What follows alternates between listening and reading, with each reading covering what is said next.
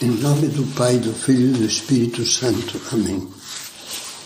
Vinde, Espírito Santo, enchei os corações dos vossos fiéis e acendei neles o fogo do vosso amor. Enviai o vosso Espírito e tudo será criado, e renovareis a face da terra. Iniciamos agora uma nova série baseado no, no meu livro recente intitulado Teu Coração e Deus Luzes e Sombras do Coração Humano. E começo com uma explicação introdutória.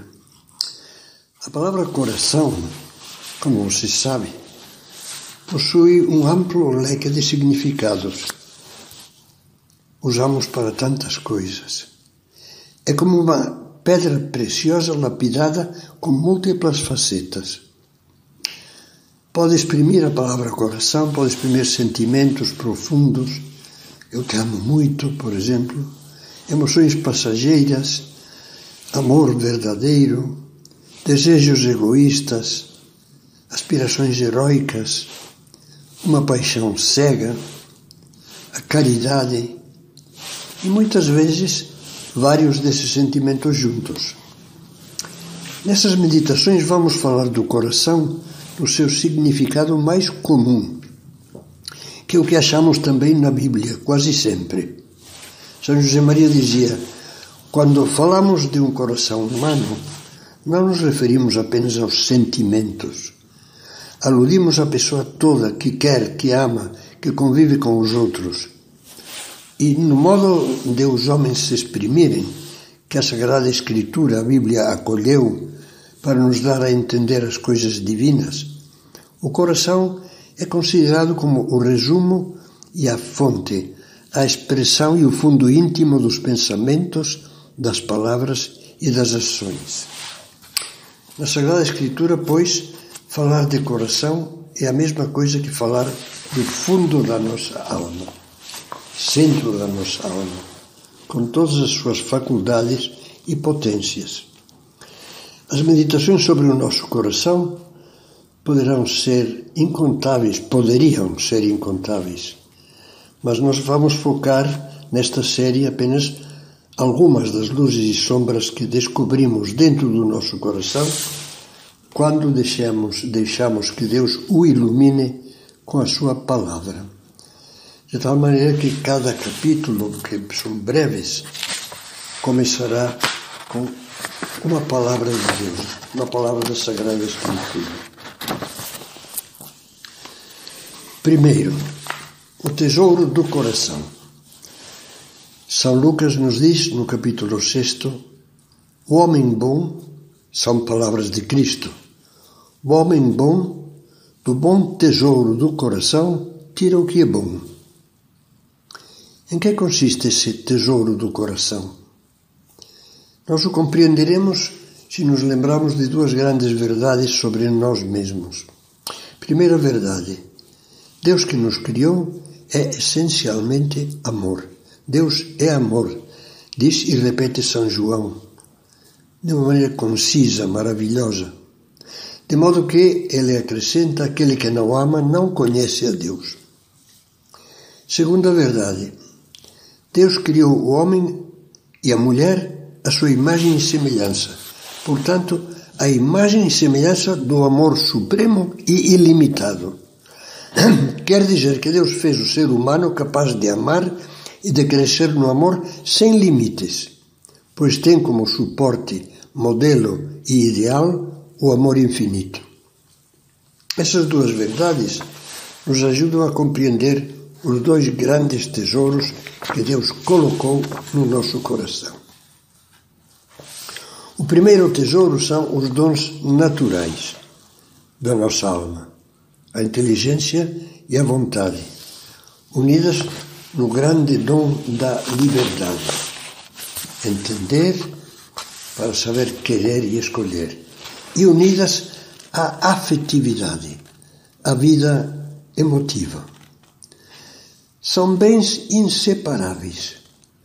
Quando se cria um divórcio entre eles, por exemplo, quando a inteligência funciona sem o calor do afeto e sem mover a, mover a, a, a vontade a agir. Portanto, fica em pura teoria. Quando a vontade fica separada da inteligência e consiste na soma de vontades irracionais, instintivas. Quando a liberdade se reduz a escolher os impulsos egoístas cegos, sem pensar, então o ser humano nós deixamos de ser humanos. Para amar é preciso conhecer e compreender o objeto do amor, Deus e o próximo. É preciso querer, livre e generosamente, aquilo que o amor pede ou precisa. E é preciso aquecer apaixonadamente o querer. Está vendo a união desses três aspectos do amor? Inteligência, vontade, afetos, afetividade. Esse é o primeiro tesouro. O segundo são os dons sobrenaturais, dons gratuitos dados por Deus ao cristão que levam o ser humano a um plano mais elevado de união com Ele, fazendo-o participar da própria vida divina, de modo a se tornar, pela graça do Espírito Santo, participante da natureza divina como diz São Pedro.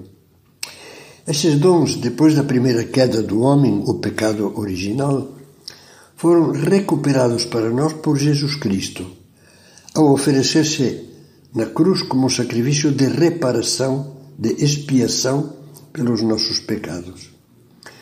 Com esse ato de amor até o extremo, ele nos obteve o maior dom, o Espírito Santo amor substancial de Deus que, como diz São Paulo, foi derramado em nossos corações como fonte de uma nova vida, a vida sobrenatural dos filhos de Deus.